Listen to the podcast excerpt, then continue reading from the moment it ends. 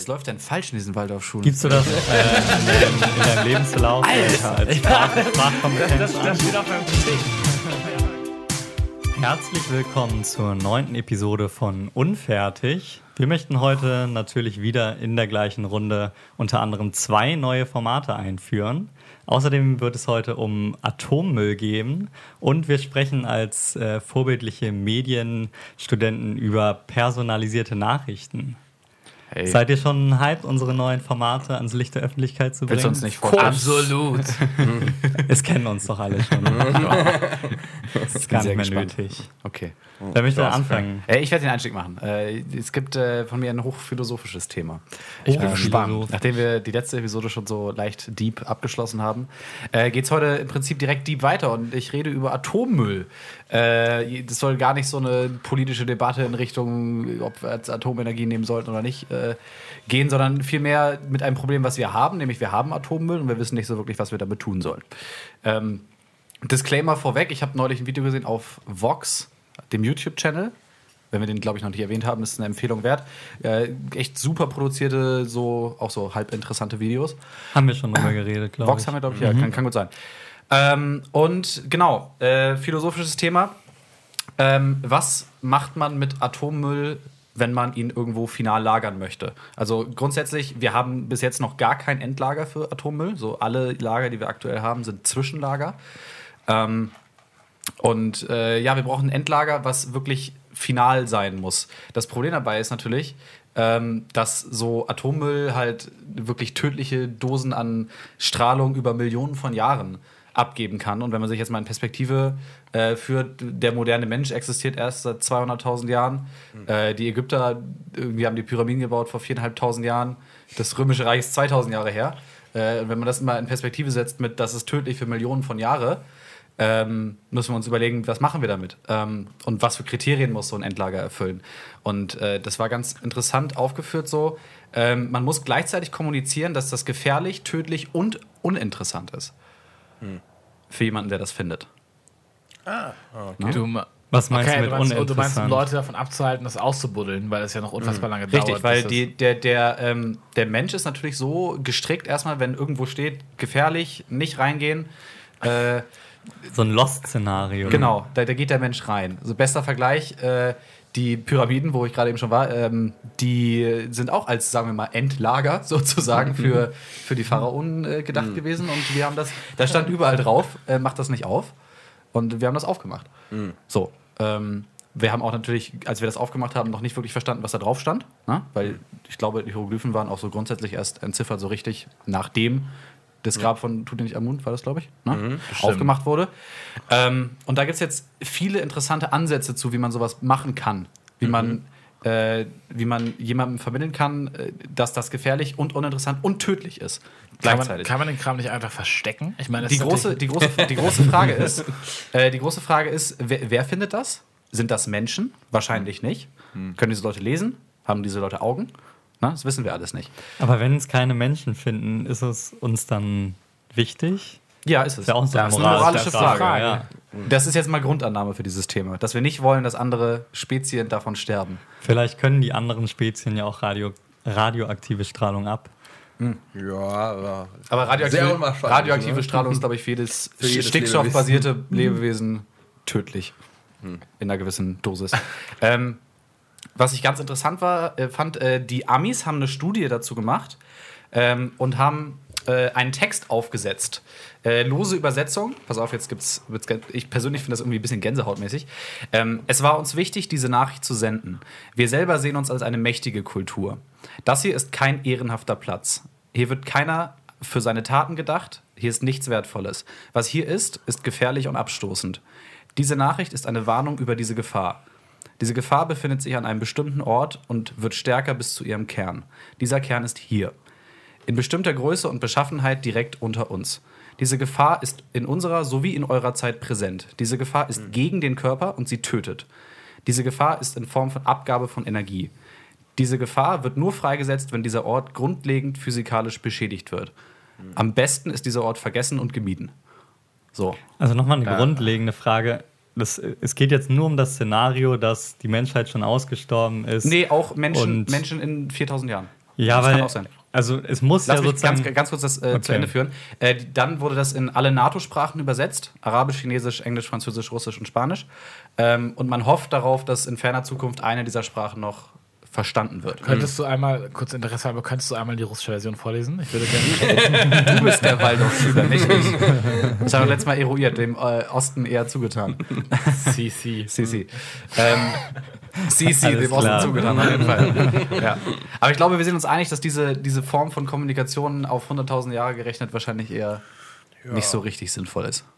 Wenn man sowas versucht naja, zu also ich habe noch nicht verstanden, also das geht, das Szenario geht davon aus, dass so, ein, so ein Dystopie, äh, so eine Dystopie-Welt ja. entsteht, dass äh, irgendwie die Menschheit einmal komplett ausgelöscht wird nee, und sich zwingend, dann oder zwingend. sagen wir zu großteils ausgelöscht wird. Nee, das weil Szenario, wenn, Szenario kann ja auch sein, dass die Menschheit sich grundlegend weiterentwickelt und die jetzt auf unsere unseren Fortschritt der Zivilisation so weit zurückgucken, wie wir auf die Ägypter.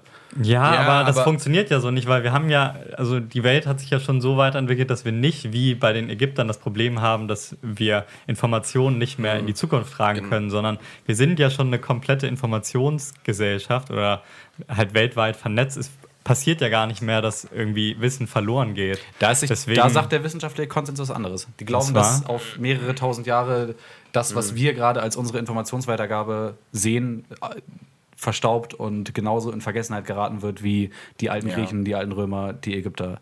Also als Beispiel könnte man jetzt anbringen, also es gab natürlich äh, die große Bücherei von Alexandria, die verbrannt wurde und Geschichte über ähm, das Byzantin äh, nee, nicht über das Byzantinische Reich, über ähm, ähm, ja, die Sachen von äh, Konstantin und sowas alles weggelöscht wurde, halt im Rahmen von äh, christlichen äh, Fanatikern oder die Kulturrevolution von Mao Zedong, wo dann systematisch versucht wurde, alles, was mit der chinesischen Kultur zu tun hat, auszulöschen.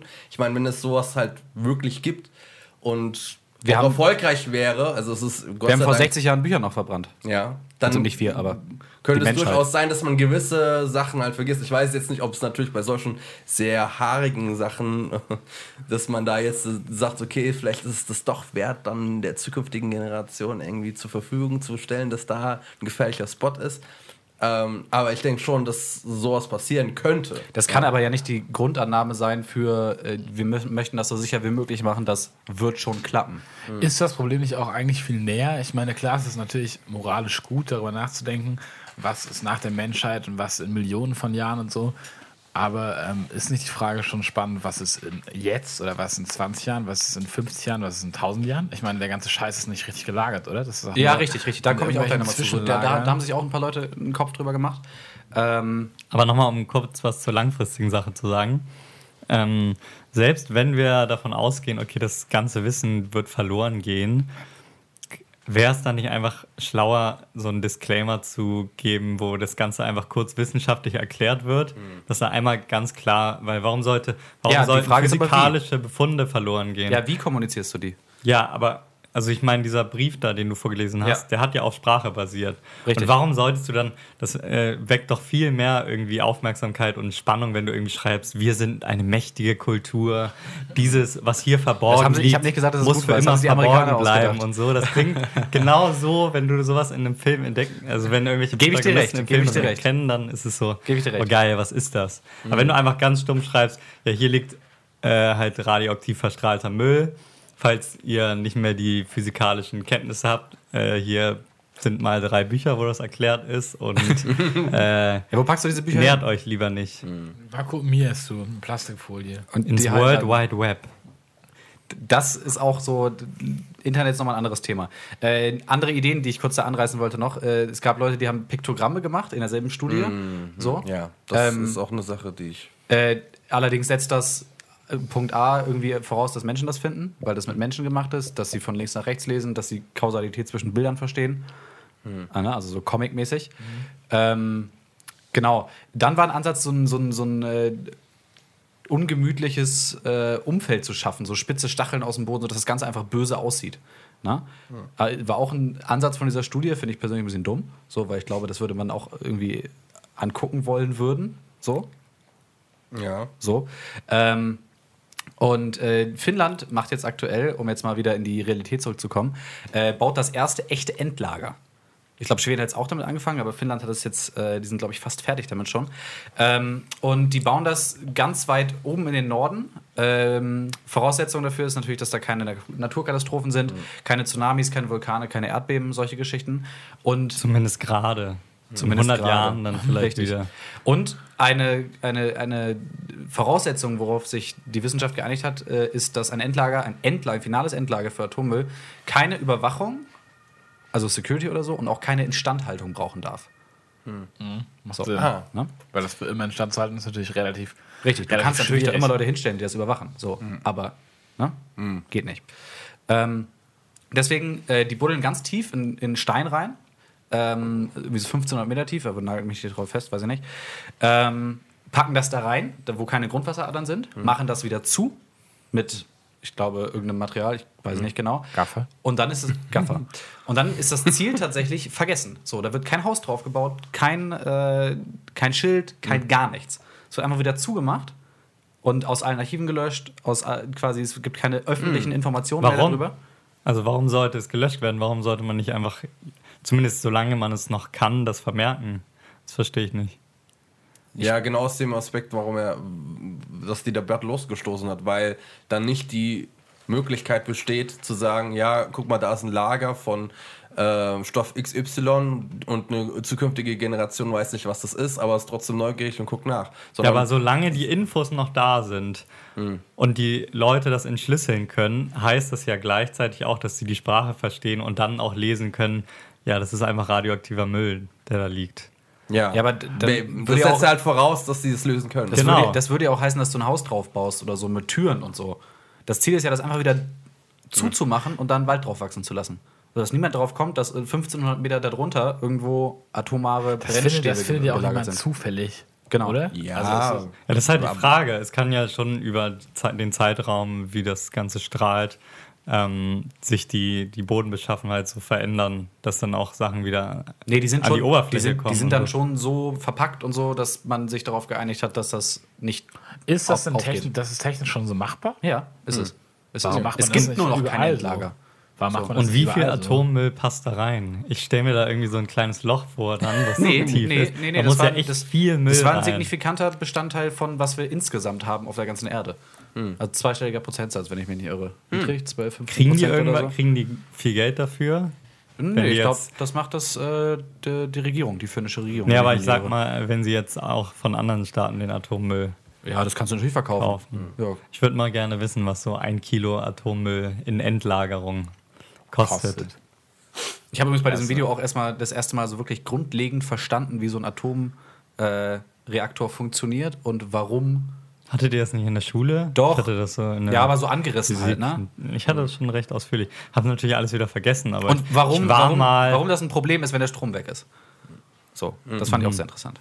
Ähm, aber nochmal, um den Punkt zurückzukommen äh, mit der Sprache und dass Sprache irgendwann mal vielleicht nicht mehr verständlich ist. Ich weiß jetzt nicht, ob sie sich darüber Gedanken machen, aber ich glaube, das ist halt auch ein bisschen komplizierter, als ich das jetzt vielleicht darlege. Aber die, die Voyager One, ähm, das ist ja. Das ist genau ein ähnliches Thema. Ein ähnliches mhm. Thema, weil die Voyager One ist ja das, das äh, der Satellit, der am weitesten weg ist von uns, mittlerweile halt schon aus unserem Sonnensystem raus. Ähm, und gerade auf äh, das nächste Sonnensystem zusteuert, das aber immer noch, keine Ahnung, ähm, mehrere, ich glaube, 30 oder 40 Lichtjahre weg ist. Also das werden wir wahrscheinlich nicht mehr miterleben. Aber an Bord sind un unter anderem Fotos, die halt die Erde repräsentieren, aber auch eine Scheibe, die versucht, ähm, einer anderen Zivilisation die Möglichkeit zu geben, unsere Sprache irgendwie zu entschlüsseln. Durch verschiedene Art und Weisen. Es ist eine goldene Scheibe, äh, wo dann halt auch... Eine Schallplatte ist das, oder? Hm? Eine Schallplatte? Mhm. Nee, ja. nee, es gibt da auch eine Schallplatte, aber. Das, das, sind halt mehrere Objekte, so aber dann gibt es halt solche Sachen, die äh, versuchen halt unsere Kultur halt näher zu bringen. Und ich, man müsste halt versuchen, Möglichkeiten zu finden, auch zukünftigen Generationen ähm, Hilfsmittel zu geben, unsere Sprache zu entziffern, wenn man das halt ja. so machen will. Aber das setzt ja voraus, das setzt ja voraus, diese, dieses ganze Gedankenexperiment, dass das, was potenziell nach uns kommt, ähm, sich zurückentwickelt, oder? Ich glaube, inwiefern die, zurückentwickelt. Also ähm, nicht weniger Kenntnisse als wir heute. Ich glaube. Andere, kann ja auch anders sein. Ja, aber sind wir nicht heute, also wir vier sowieso nicht, aber sind nicht kluge Menschen, die auf Sachen spezialisiert sind, heute imstande, nahezu alles zu verstehen, was vor uns kommuniziert wurde? Mhm. Also kann man nicht verstehen, was Affen oder Neandertaler oder sonst wer miteinander geredet haben? Aber dazu haben? musst du ja wissen, dass etwas mhm. ist. Mhm. Wenn du nicht weißt, dass da überhaupt etwas ist, wie willst du das denn dann irgendwas zuordnen? Aber wenn ich das, wenn ich da, wenn ich es eh sowieso gar nicht entdecke, dann ist es ja sowieso Rille für die Zivilisation. Und wenn ich das Rille. dann entdecke, und da ist einfach ein Schild, wo in, ähm, in unserer heutigen Schrift auf Englisch oder auf Russisch oder in allen NATO-Sprachen irgendwas steht, sind die dann nicht imstande, das zu lesen? Also ich bezweifle das. Das könnte man annehmen, darf man aber nicht, wenn man sicher ist, sein will. Es ist ein sehr unwahrscheinlicher Aspekt, das, da gebe ich, gebe ich dir recht, weil im Gegensatz zu den Ägyptern die sich, glaube ich, nicht so viel Gedanken darüber gemacht haben, dass ihre Zivilisation irgendwann menschlicher existiert und man versucht, gerade was die Sprache angeht und die Kultur angeht, das anderen Zivilisationen in der Zukunft irgendwie äh, bereitzustellen. Ich glaube, da machen wir uns halt, ich meine, allein durch die Diskussion, die wir hier haben, sieht man ja, dass sich auch andere Leute darüber Gedanken machen. Mhm. Und ich denke schon, dass das ein sehr unwahrscheinlicher Aspekt ist, aber ich glaube, es ist nicht vollkommen äh, unwahrscheinlich. So, ich denke schon, dass mhm. durch Kulturrevolution und einfach deswegen, weil wir, ich meine, das kann man ja absehen, in 100 Jahren auch nicht mehr auf Atomenergie angewiesen sind. Also sage ich jetzt mal so, einfach mal angepeilt. Und das immer mehr in Vergessenheit gerät. Dann ist halt irgendwann vielleicht nur noch dann die Sprachbarriere, die das Ganze dann äh, zukünftigen Generationen verwehrt, zu wissen, was da unten ist. So, das wäre es dann halt. Also ich glaube, das wäre die einzige Möglichkeit. Ja. Ich meine, es gibt heute noch Sprachen aus, aus älteren Hochzivilisationen, die wir immer noch nicht verstehen. Mhm. Nicht ansatzweise. Ist dem so? Ja. ja. Okay. ja. Na, so zum Beispiel, ich glaube, dass äh, auf, auf dem Rosetta-Stein war ja auch noch eine andere Sprache. Mhm, genau, ja. Die wir bis dato auch gar nicht verstanden hatten. Ne? Mhm. Da war ja Griechisch drauf, Hieroglyphen und noch eine dritte Sprache, glaube ich. Ähm, ich weiß, weiß nicht, ob es die Keilschrift von Mesopotamien war. irgendwie sowas. Und da hatten wir vorher. ich mal gelernt. Grundsätzlich. Gab es auch in der Waldorfschule? Noch shit, in der Waldorfschule. Ohne Scheiß. Bitte, was? Shoutout an Herr Knapp. Keilschrift habe ich mal gelernt. Was für eine Keil. What the fuck, Alter? Aus Mesopotamien, aus dem Zweistromland. Das war vor Ägypten irgendwann. Älteste Hochzivilisation der Welt. Was läuft denn falsch in diesen Waldorfschulen? Gibst du das äh, in, deinem, in, deinem, Lebensverlauf Alter, als Sprach, Sprachkompetenz das, das, das, steht auf meinem Xing. Das steht auf meinem Xing. Keilschrift. Rudimentäre Kenntnisse. Sprachniveau B2 in mesopotamischer Keilschrift. Scheiße, Alter, Mann.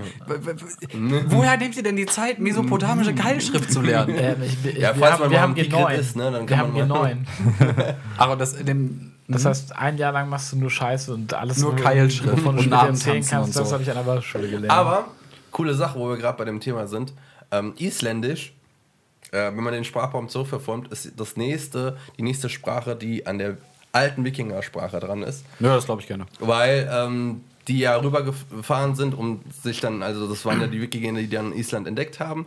Und Sprache entwickelt sich ja so, dass andere Einflüsse von anderen Sprachen, slawischen Sprachen, eher der germanische Stamm, der sich dann hineinmischt, einfach durch Länder, die nebendran sind und irgendwann sich die Sprache verändert. Sie passt sich halt in der einen Region eher da an, eher da an und so weiter. Island war aber lange Zeit so isoliert, dass kein anderer Sprachbaum da sich eingemischt hat, was zur Folge hat, dass das das nächste ist, was wir an der Wikinger-Sprache haben. Und diese ganze Wikinger-Keilschrift, die halt, ähm, keine Runen, Ahnung, meinst du? Runen? Diese Runen, Habe ich auch gelernt.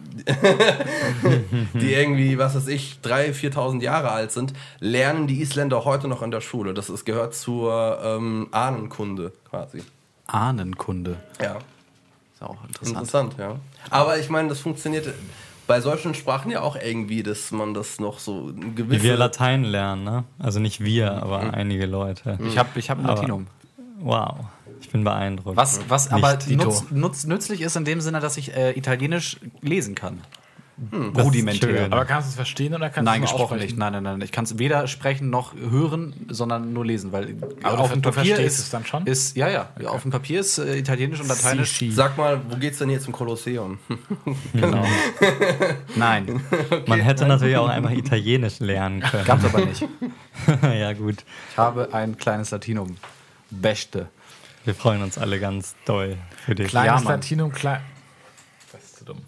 Ja, aber sehr interessantes Thema. Also ich wusste, ich wusste halt nicht, ich wusste halt wirklich nicht, dass es mittlerweile so Ansätze gibt, einfach, einfach Sachen zu vergraben und sagen, ja, das ist wir, Schnee wir, von gestern. Wir Schnee von gestern einfach Glaubt ihr, denn, glaubt, ihr denn, glaubt ihr denn, dass das möglich ist, grundsätzlich sowas bewusst aktiv in Vergessenheit geraten zu lassen?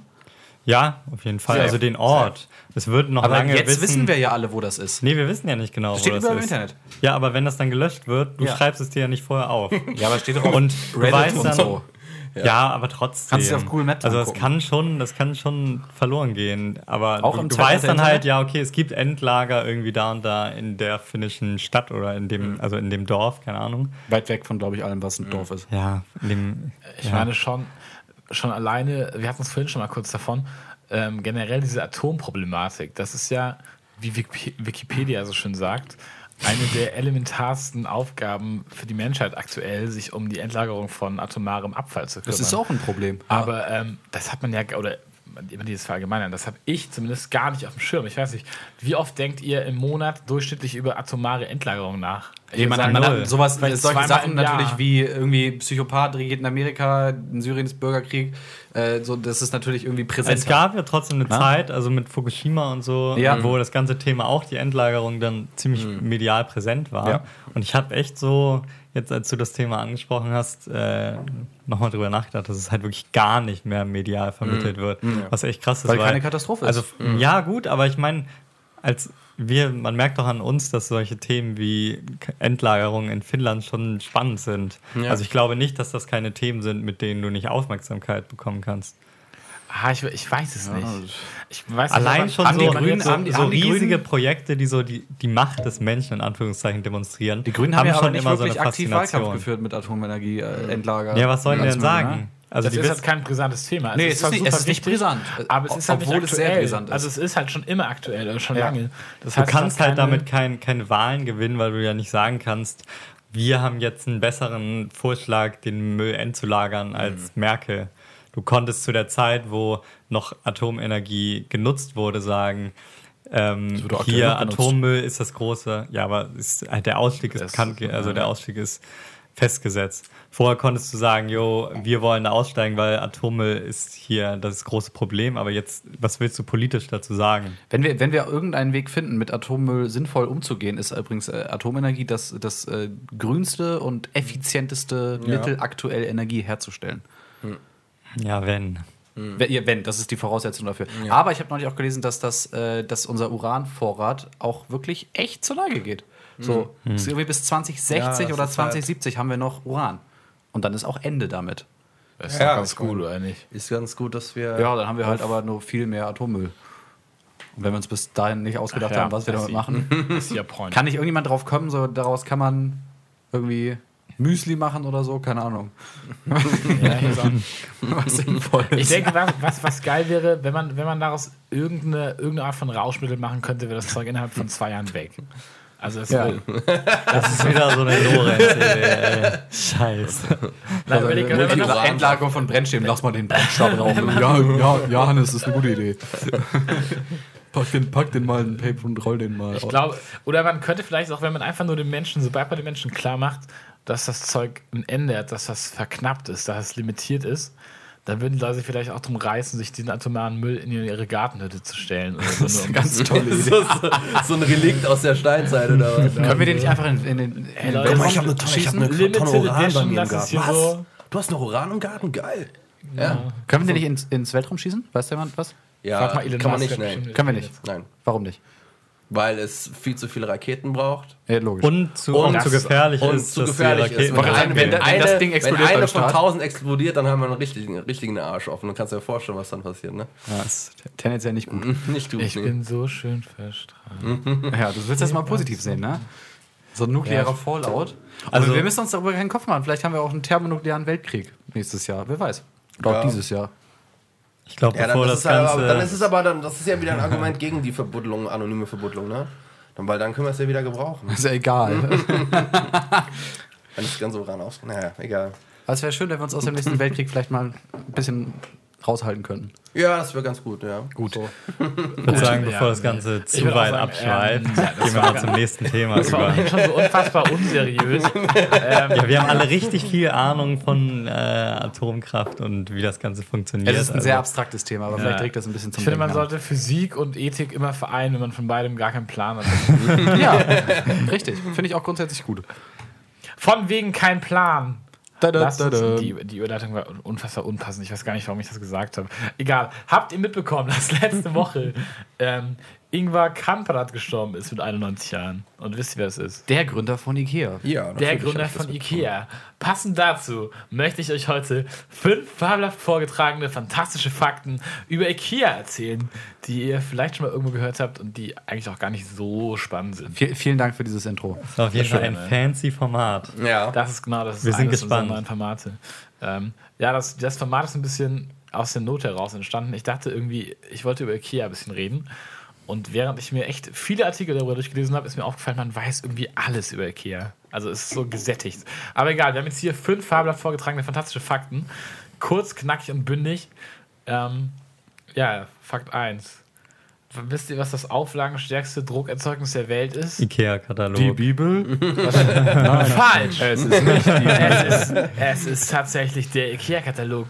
Was schätzt ihr, wie viele, wie viele Exemplare im Jahr davon gedruckt werden? Drei. Mehr. Hm.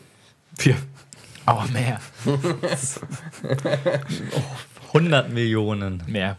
100, 600 okay, es, Millionen. Es ist, ist, völlig unnötig, irgend so eine random Zahl erraten. Okay, jetzt sag ähm, einfach. 200, 220 Millionen Exemplare des IKEA-Kataloges. Mhm. Wie, viel, wie viele Bäume sind das? Viele. Ich kann es dir nicht Viele. sagen, ne? Aber generell rodet Ikea sehr viele Bäume, um schon mal ein bisschen Kritik. Aber hauptsächlich für die Kataloge, nicht für die Holzmöbel. die, äh, die, Möbel werden nämlich vor allem aus Pappe hergestellt. Nee, die werden aus den Katalogen vom Vorjahr hergestellt. das wäre ganz geil. Wär ganz hey, Kataloge. Das, verkauft das mal, verkauft das mal an die Kinder von Ingvar Kamprad. Dann kann Ikea noch mal ein bisschen Geld ansparen. Das pitchen dann, wir mal, ne? Das pitchen wir dann mal. Gut, ähm, kommen wir zu. Copyright bei Unfertig. Ähm, kommen, wir zu, kommen wir zu Fakt Nummer zwei. Ikea wurde. Ähm, IKEA wurde 1943 gegründet. Damals war der junge Herr ähm, erst 17 Jahre alt und heute haben die ganze 403 Filialen, was ich sehr beachtlich finde. 403. Mhm. Das klingt eher wenig für mich, ja, muss ich sagen. Ich auch mehr gesagt. Ja, Sind die also eigentlich ich hätte eher so 2000 geschätzt oder so. Ja, sind die auch in Nordamerika nicht so präsent? Ja. Ja, sind sie, aber in Deutschland ist, glaube ich, der größte Absatzmarkt. Oder? Ach, äh, ich weiß echt? nicht. Nee, wollte ich nicht gesagt haben. Sie sind sehr erfolgreich in Deutschland. Ähm, in absoluten ist das kein Fakt nicht. von dir, dass Ikea, äh, dass Amerika so der größte wachsende Markt ist? Nö, das interessiert mich nicht so sehr. Ich dachte, oh, Amerika interessiert mich nicht. Wisst ihr eigentlich, ich oder gehört das, geöffnet. gehört das zu den Facts, was Affen. Ikea überhaupt ist oder wo der Name herkommt? Ähm, der Name ist ein Akronym aus Ingvar Kamprad und dann ähm, dieser Ort in Schweden und der Bauernhof seiner Eltern. Genau.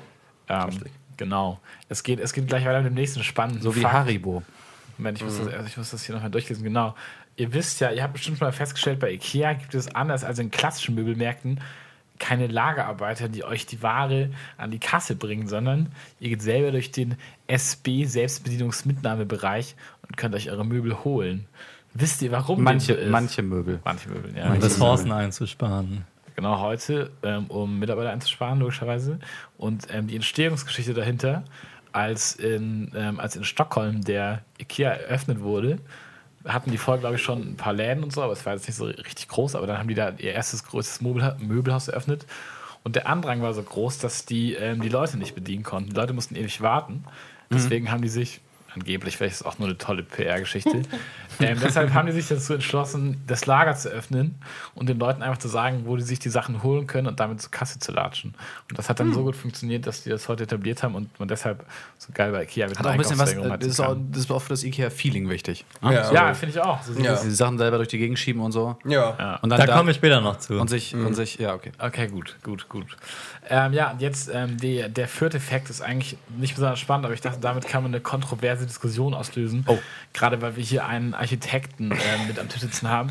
IKEA, IKEA ähm, bezeichnet ihre Grundsätze, so was so ähm, hinter, deren, hinter deren Design steckt, als Democratic Design, weil sie gutes Design erschwinglich für alle machen. Das heißt, das, die, die hatten vorher schon ein paar andere. Aber ähm, IKEA hat es wirklich geschafft, die Sachen so günstig zu machen, dass sich annähernd jeder tolles Design leisten kann. Manu, was sagst du dazu als Architekt? Ja, ich meine, ich die Hälfte meiner Möbel sind ja auch von Ikea, also kann ich da jetzt nicht so groß sagen, dass das scheiße finde. Ich finde, das sind gute Möbel. So. Klingst gerade wie dieser Typ aus der Schneemann-Werbung. so eine random Straßenumfrage. ja, also Ikea. alle meine Möbel sind von Ikea. Ich finde Ikea eigentlich ziemlich geil.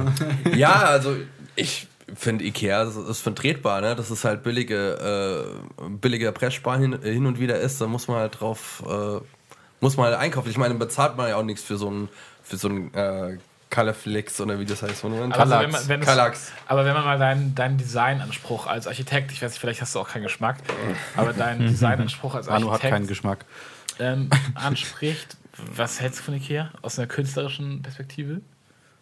Ja, es ist natürlich äh, vom Fließband all die Sachen. Dementsprechend ähm, hat es jetzt nicht den hohen Anspruch von Sachen, die ich jetzt von Innenarchitekten gesehen habe. Aber ich finde, wenn du die andere Sachen ansiehst, beispielsweise von Möbelmann oder sowas, das, da bezahlst du manchmal das Doppelte und das sieht nicht so geil aus. Es ist muss es leider sagen. Qualitativ, also, aber schon meistens. Aber es ist qualitativ auf jeden Fall besser. Ja, also wenn du dir irgendwie einen Schrank holst von Möbelmann, dann steht der halt auch mal aber so 20 finde, Jahre. Ich finde, dass so die Bauhaus, dann, also so Möbel von, von dem Baumarkt Bauhaus oder von ähm, Baumarkt oder so, ähm, das ist auch genauso scheiße. Die machen Möbel? Ja, die verkaufen Möbel, also auch so Ramschmöbel. Also, ja, okay. Ich glaube nicht, dass die ja, natürlich. Also unterbieten kann man das natürlich immer, aber ich ich finde halt, das Problem daran ist, dass es halt keinen großen Unterschied oder keine äh, Varietät mehr in Wohnungen gibt. Also ich habe manchmal immer das Gefühl, ich kann mich da auch nicht äh, von freireden, weil es bei mir ja genauso ist, dass du genau siehst, dass alle Wohnungen von Ikea sind und du läufst dann, äh, bist bei dem einmal bei der WG-Party, bei dem nächsten in der WG-Party, das sieht halt fast schon überall gleich aus. So. Das Bett Malm. Ich weiß nicht, ich habe auch das Bett Malm schon gepennt habe. Ich glaube, in drei eigenen und ein paar fremden wahrscheinlich. Hm, ja, ja ich habe auch das Kallax und ich sehe es jetzt ja auch gerade die beim Jonas von mir. Ich meine, von daher. Aber ich meine, es, ist, äh, hat sich bewährt, sag ich jetzt mal. Ja? Ich sehe auch im Endeffekt. Es ist halt der Preis. Es ist der Preis. Es ist der Preis, es ist ein Nutzgegenstand und es sieht jetzt auch nicht so schlecht aus, dass ich sagen würde, oh. Es sieht überhaupt nicht schlecht aus. Eben. Sieht halt nicht super geil aus, es ist halt ja, Ikea. Ist, genau. Ich kann mir jetzt auch ein Designer-Ding holen für äh, 3000 Euro. Sieht natürlich dann cooler aus, aber hey. Aber hey. Ich würde es mir jetzt nicht holen, ne? Also das kommt auf den Jahresge das Jahresgehalt an. Ja, ja. Wenn du dann mal später Star Wenn du in Hollywood angekommen bist, ja. dann, sag, dann ja. kannst du mir das nochmal sagen. Wo ist Fakt 5? Gut, äh, das waren schon fünf Fakten, oder? Waren es schon? Nein, du hast Oh, dann habe ich vergessen. Moment. Ja, du bist einfach so blöd. Ah, genau. Siehst Lustig. Du mal. Vielleicht ist euch schon aufgefallen, jedes IKEA-Produkt hat einen Namen. Ja. Und zwar ähm, verschiedene skandinavische Namen, die nach ähm, irgendwelchen Regeln festgelegt werden. Das heißt, Betten haben Männernamen, Regale haben Frauennamen oder umgekehrt, ähm, Schränke haben Namen von Flüssen und so weiter und so fort. Und also müssen wir erzählen, dass es in Ikea eine Person gibt, die Malm heißt mit Vornamen. In Ikea? Du meinst in Schweden? Oder? Ja, in Ikea. Das ist, doch, das ist, doch, ein universell austauschbarer Begriff, Ikea und Schweden. Und genau das, was Ikea, was ist genau das, was Ikea mit seiner PR versucht zu, versucht zu erzielen. Dieses Gefühl. Got it! Ähm, nein, das, die haben diese Namen, weil ähm, Herr Kamprad, den ich hier gerne nochmal erwähnen möchte, sich keine Zahlen merken kann. Und gewöhnliche Unternehmen haben ja Produkt, wie heißt das, Produktnummern? Mhm. Ähm, ihr wisst, was ich meine, mhm. für ihre Artikel. Und weil er sich das angeblich, vielleicht stimmt es auch wieder nicht, ich glaube, die haben schon eine sehr ausgefeilte Marketingabteilung, mhm. ähm, weil er sich scheinbar an die Zahlen merken konnte, haben die von Anfang an alle ihre Produkte mit, ähm, mit echten Namen benannt, die es halt mhm. vorher schon so gab. Fand ich ganz nett. Ich fand es aber ziemlich clever. Nicht nur, weil du dann sowieso dann irgendwie einen Namen für das einzelne Produkt hast, sondern weil skandinavische Namen meistens immer einen Naturbezug haben. Zum Beispiel Björn oder Björk das stammt von Birke ab. Und Billy. hat dann halt irgendwie so einen Naturbezug, deswegen ist doch eigentlich ganz, ist doch eigentlich ganz nice. Ich habe auch was im Zuge meiner Recherche, weil ich ja dachte, man kann aus dieser IKEA-Sache ein größeres Thema machen. ähm, ich habe auch noch eine IKEA-Story, mach mal keinen Kopf. Was Tolles gelesen, dass, ähm, dass irgendwelche Mitarbeiter in irgendeinem Markt in den USA sich beschwert haben, dass das scheiße ist mit den Namen und dass sie dann probeweise einen Tisch statt dem Originalnamen Stalingrad genannt haben für eine Woche oder so und er, hat, er hat angeblich 20% weniger verkauft wurde. Aber wie bei all diesen IKEA-Stories wäre ich mir nicht ganz sicher, ob das stimmt. Oder? Unabhängig vom Tisch würde ich mir einen Tisch kaufen, der Stalingrad heißt. Einfach nur weil. Würdest du, würdest du Was ist denn Stalingrad? Wie bitte? Würdest du ihn nicht stehlen? Raus. okay. Ähm, ja, bevor das hier zu stupide wird, lass mhm. uns mal unsere. Wolltest du gerade was erzählen? Okay. Lass uns mal unsere ähm, unser neues Format einführen. Unser zweites neues. unser zweites neues Format. Jetzt muss so ein Wer wird Millionär? Ja, wir brauchen eigentlich für jedes Format einen Jingle. Hm? Lorenz. Ja, ich, ich das zweite Format heißt Tops und Tipps.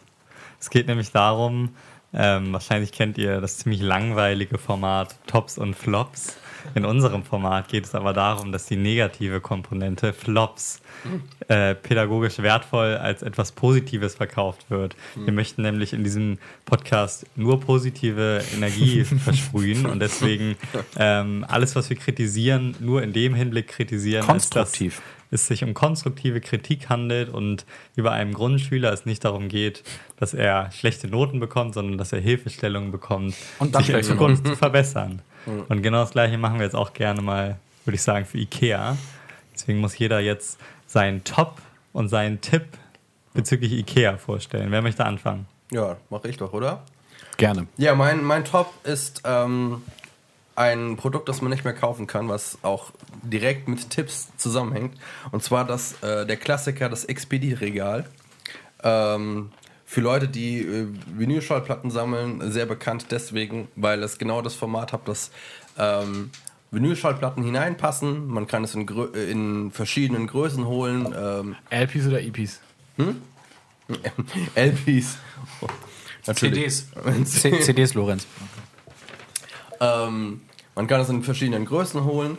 Äh, hat sich bewährt, ist schön aus Holz, alles wunderbar gewesen. Und der Tipp ist das Nachfolgermodell, das Kallax-Regal, das ähm, auch gut ist, aber nicht so gut wie das Expedit-Regal. Einfach aus dem Grund, dass die äußere Haut oder das, das äußere Gestell aus Pressspan ist, äh, was vielleicht dem Look zugutekommt, aber nicht der Stabilität. Deswegen wünschen sich viele Leute auch das Expedit-Regal zurück. Passen denn in das Kallax-Regal noch deine ähm, ja, Langspielplatte ja. rein? Passen noch rein. Mhm. Aber es ist, hat nicht mehr das Gleiche. Der das Flair ist irgendwie so ein bisschen Es gab auch so, es gab so Petitionen dazu, oder? Mhm, so wie genau. ich mich recht erinnere. Es gibt auch Leute, die, das, die dem Regal noch hinterher es gab, waren. Es gab eine Revolution gibt, in Schweden. Es gibt eine, es gibt eine, ähm, eine also ich höre vor allem halt Hip-Hop, aber auch so Instrumental Hip-Hop. Und es gibt eine Instrumental Hip-Hop-Reihe, die heißt äh, Expedit Expedition, also Expedition. Und dann wird dann ähm, diese. S-C-H-I-N. Fancy Name. Fancy Name.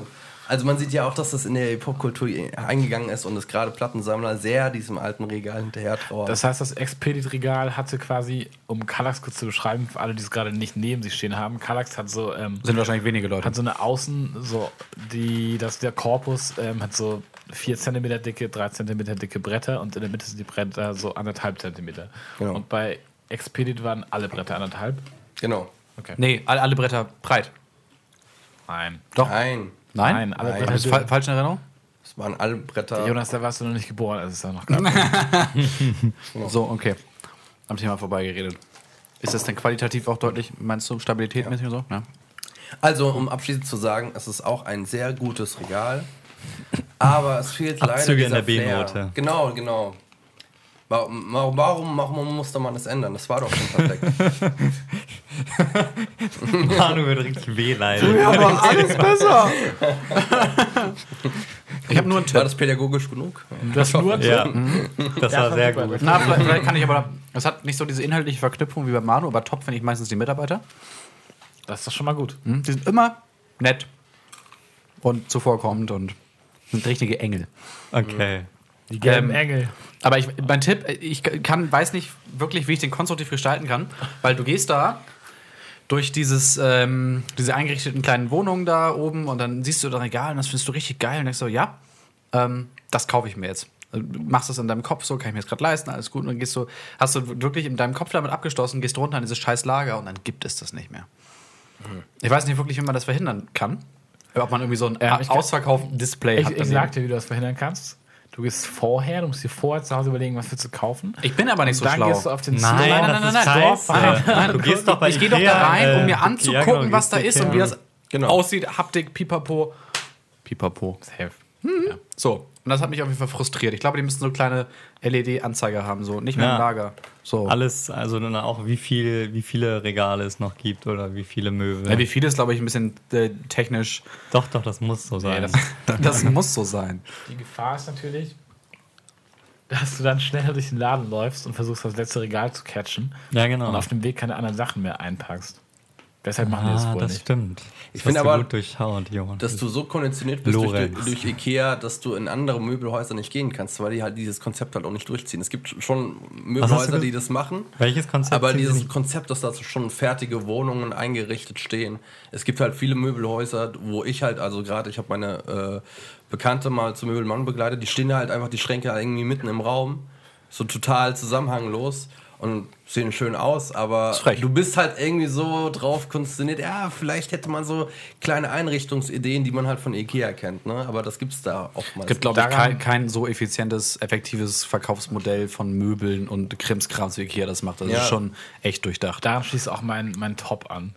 Okay, ich finde, ich bin wirklich viel zu gerne bei Ikea, mhm. weil ich immer wieder erstaunt bin, wie gut diese Innenarchitekten es schaffen, da steht ja auch immer, wie groß die Zimmer sind. So ein, ich weiß nicht, so ein 15 Quadratmeter Zimmer.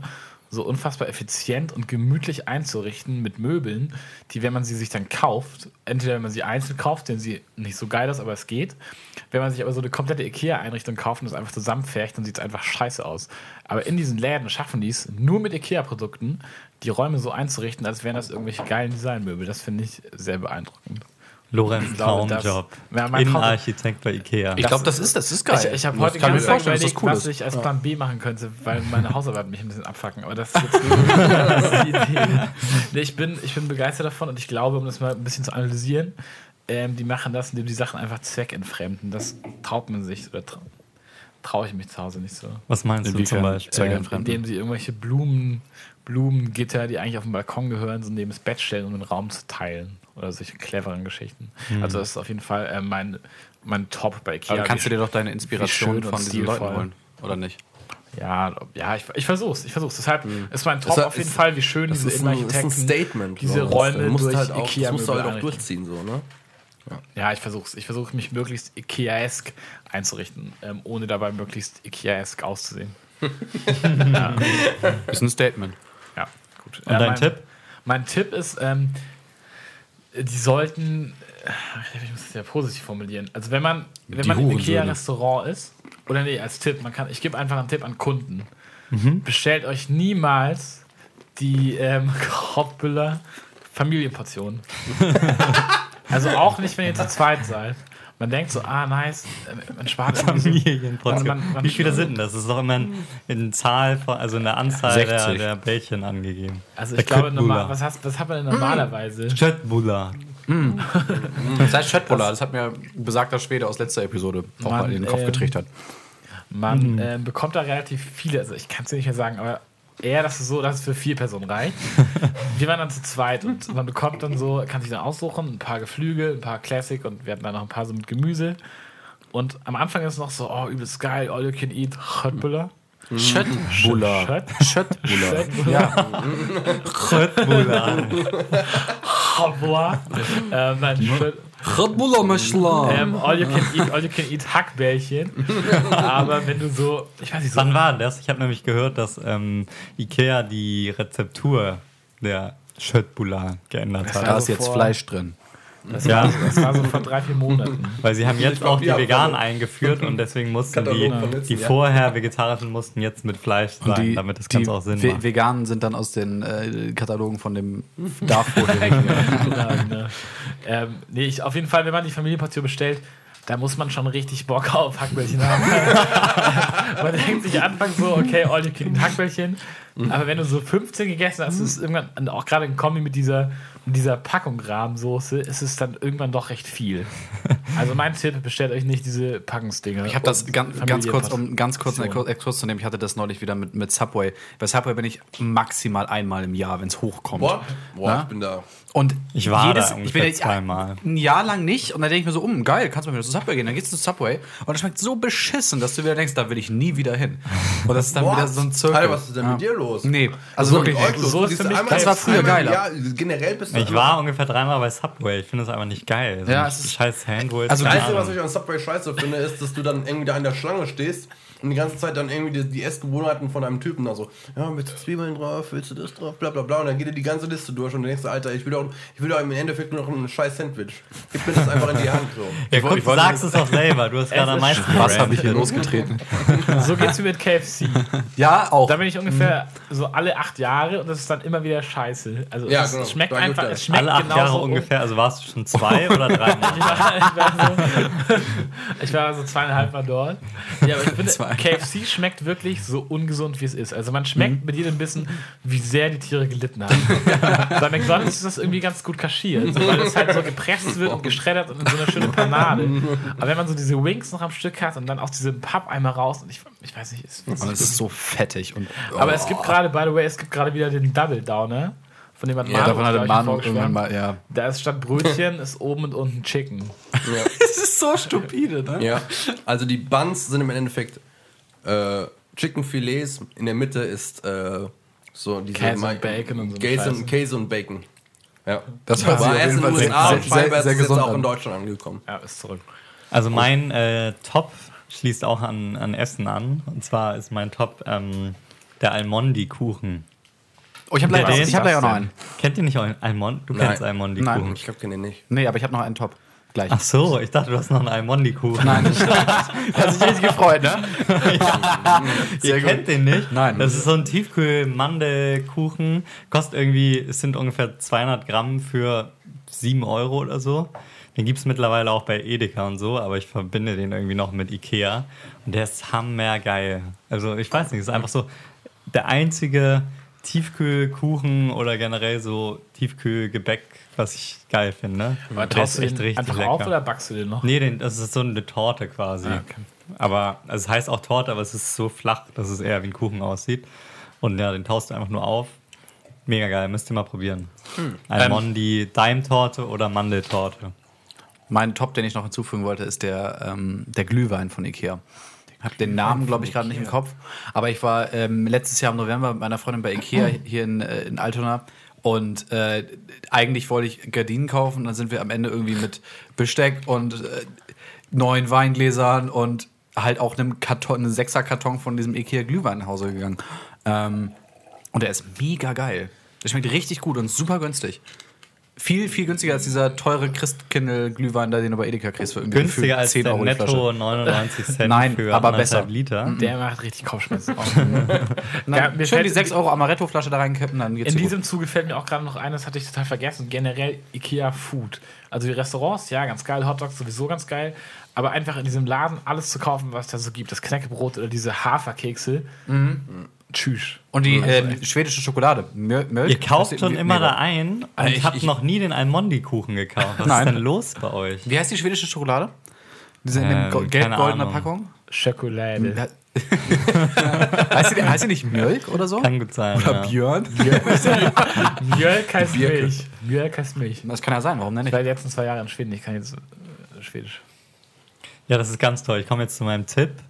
Und zwar ähm, appelliere ich an IKEA einen ähm, Disclaimer auf die Möbelstücke ähm, zu kleben, wie lange es ungefähr dauert, dieses Möbelstück aufzubauen. Mhm. Mich fuckt das nämlich mega ab. Ich habe letzte, vor zwei Wochen habe ich eine Kommode und eine Sitzbank gekauft bei Ikea. Mhm. Und beides hatte ungefähr die gleiche Größe, also die, die Kartons quasi waren gleich groß. Und ich habe für die, äh, für die Sitzbank habe ich ungefähr eine Minute gebraucht, um die aufzubauen. Man musste nämlich nur die Beine an ähm, die Bank schrauben. Bisschen wie dieser Lacktisch. Ähm, ja, genau. Nur halt. Der, der ist fast noch, fast noch nur halt bekannter kein, als. Es war ist echtes mhm. Holz mhm. tatsächlich. Ja. Aber ähm, die Kommode hat ungefähr zwei Stunden gedauert. Ohne Spaß. Digga, wenn du zwei Warte, Stunden für ein Ikea-Produkt brauchst, bist du vielleicht auch einfach blöd. Na, Nein, wirklich. Ja, ja, Nein. Es gibt einfach, es gibt, du kannst an der Verpackung nicht sehen, wie aufwendig das mhm. ist, das Teil zu bauen. Dann, ich würde mein Kaufverhalten daran anpassen. Ja. Ich würde mein Kaufverhalten daran anpassen. Das müsste man Ja, machen. aber genau, das also ist so eine scheiß Kommode. Vielleicht, wenn du, wenn du Stammkäufer bist, dann kriegst du es vielleicht hin. Und kannst es einschätzen, weil du weißt, okay, Kommoden, ja, da muss ich irgendwie Schienen anbauen, das dauert prinzipiell recht lange.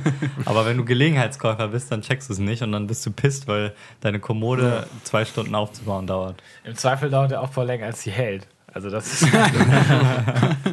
um, ist das diese klassische Kommode mit diesem, so eine ganz eckige mit so drei Schubladen?